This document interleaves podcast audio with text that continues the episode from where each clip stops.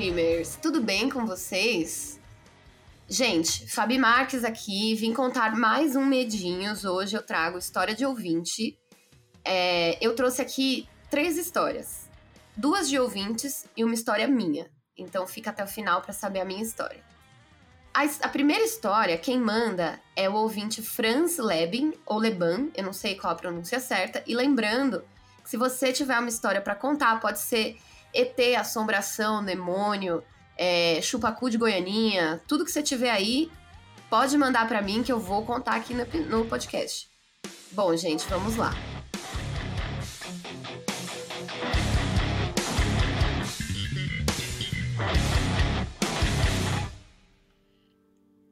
Boa noite, meninas. Não sabia se deveria tentar a sorte e mandar um conto para vocês. Somos uma família pequena, apenas eu, minha irmã mais velha e minha mãe sendo as duas últimas muito sensíveis a essas questões paranormais. E eu vou relatar uma das questões que estão mais vívidas na minha mente. Era uma noite quente e a minha irmã tinha uns 10 anos quando decidiu ir dormir no seu quarto e deixou a janela aberta para arejar. Isso deixou o quarto parcialmente iluminado pela luz que vinha de fora. E por questão do calor, ela não conseguia arranjar uma posição confortável para dormir, ela ficava virando de um lado para o outro.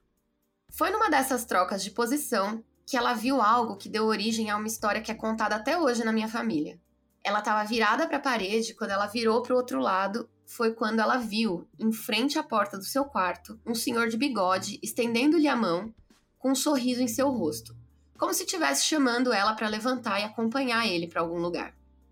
Segundo a minha irmã, no momento que o terror lhe atingiu, ela fechou os olhos e, como qualquer pessoa que se preze, se escondeu embaixo do lençol, que todo mundo sabe que é a prova de fantasmas. Exatamente, inclusive agora estou gravando aqui embaixo de 82 lençóis.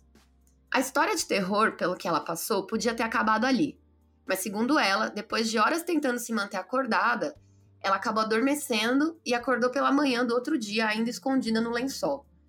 Ela tirou o lençol da cabeça bem devagarinho, como se estivesse esperando que aquele senhor ainda estivesse ali, mas felizmente ele não estava.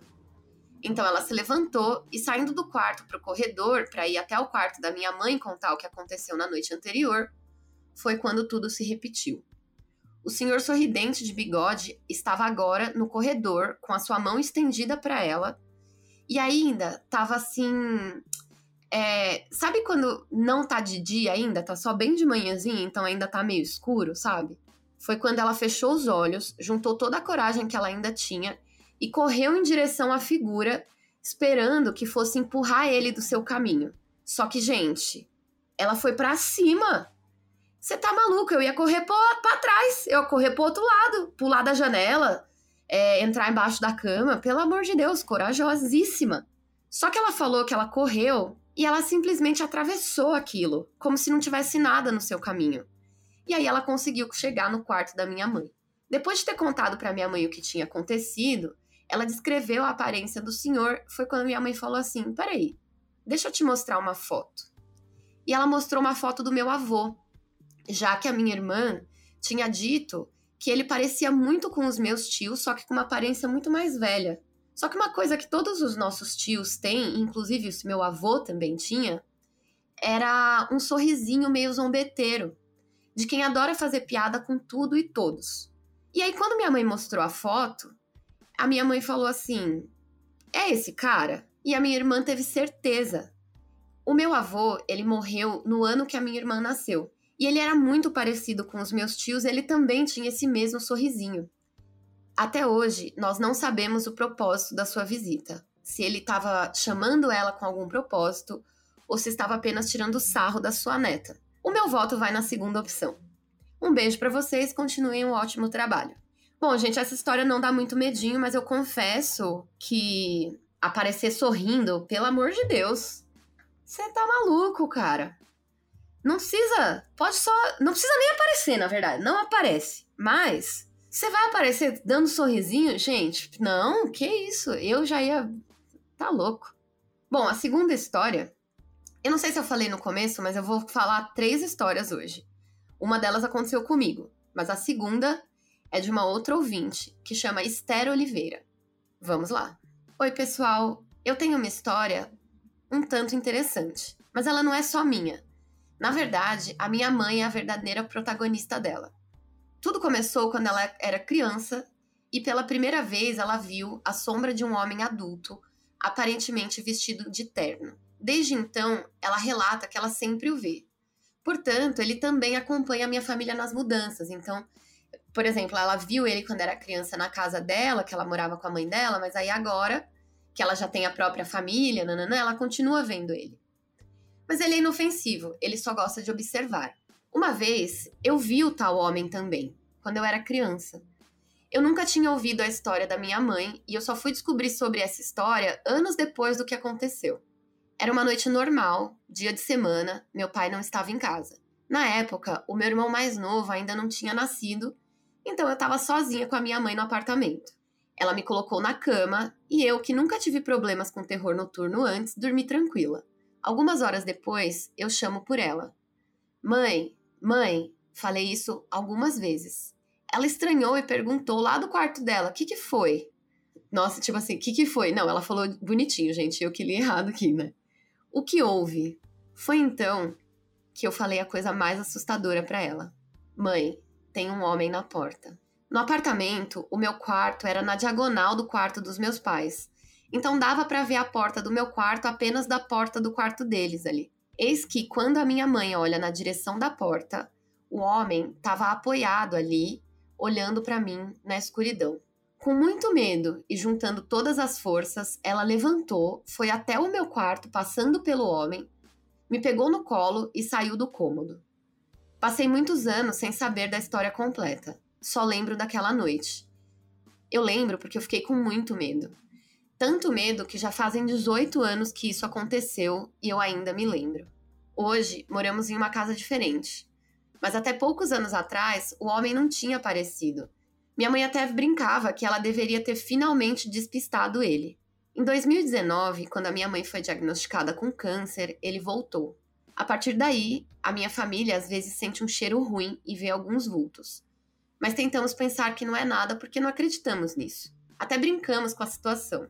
Uma vez, em um bar, eu contei para alguns amigos essa história, um deles falou com a avó, que entende bastante sobre esse assunto, e ela disse que provavelmente é um espírito obsessor.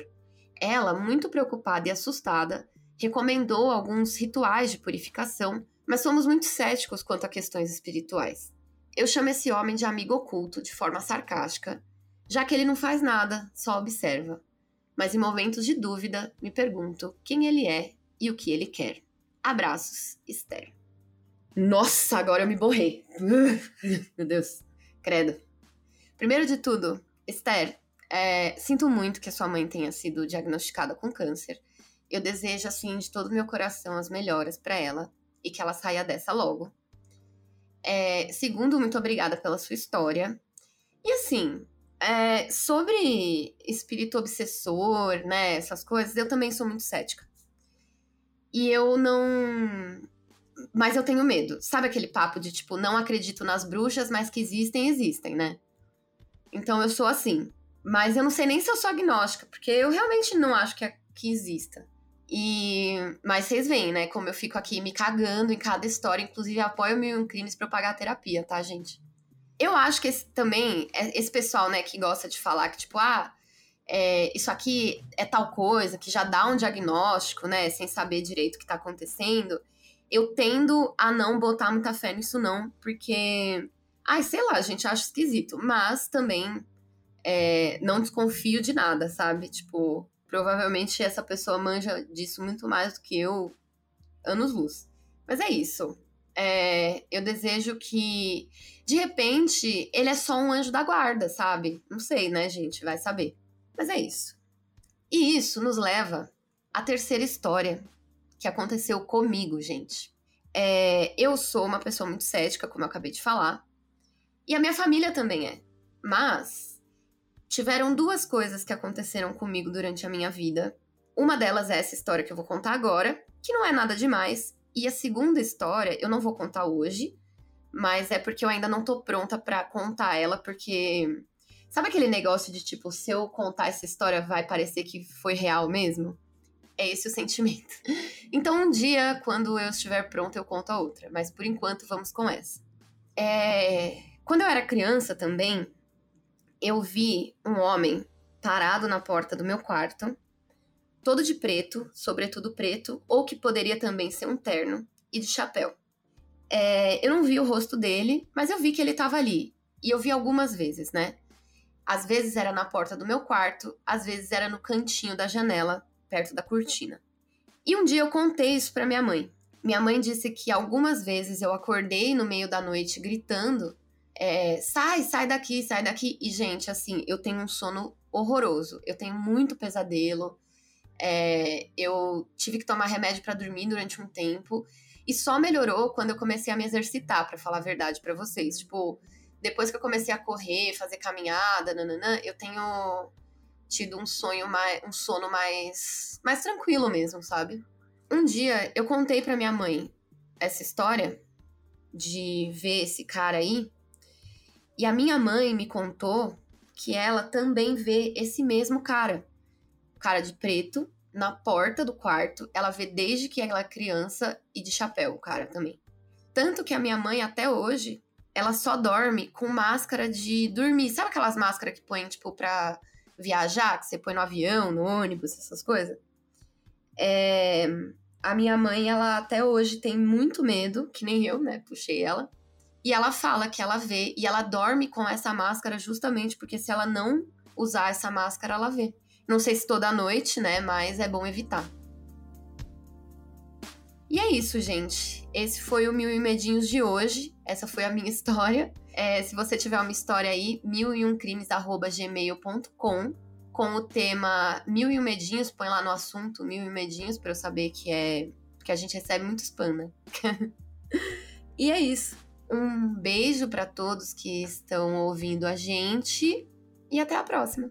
Ah, lembrando, gente, só um recadinho rápido eu participei de um podcast chamado Charge Falada, que é com duas lendas do cartoon brasileiro, o Aroeira e o Miguel Paiva. Então vale muito a pena ouvir quem quiser. E é isso aí. Um beijinho. Ah, e outra coisa, amanhã, sábado, aqui em São Paulo, Bloco Emo, hein? Eu estarei lá pra gente dançar e chorar juntos. Agora sim, um beijo e até mais.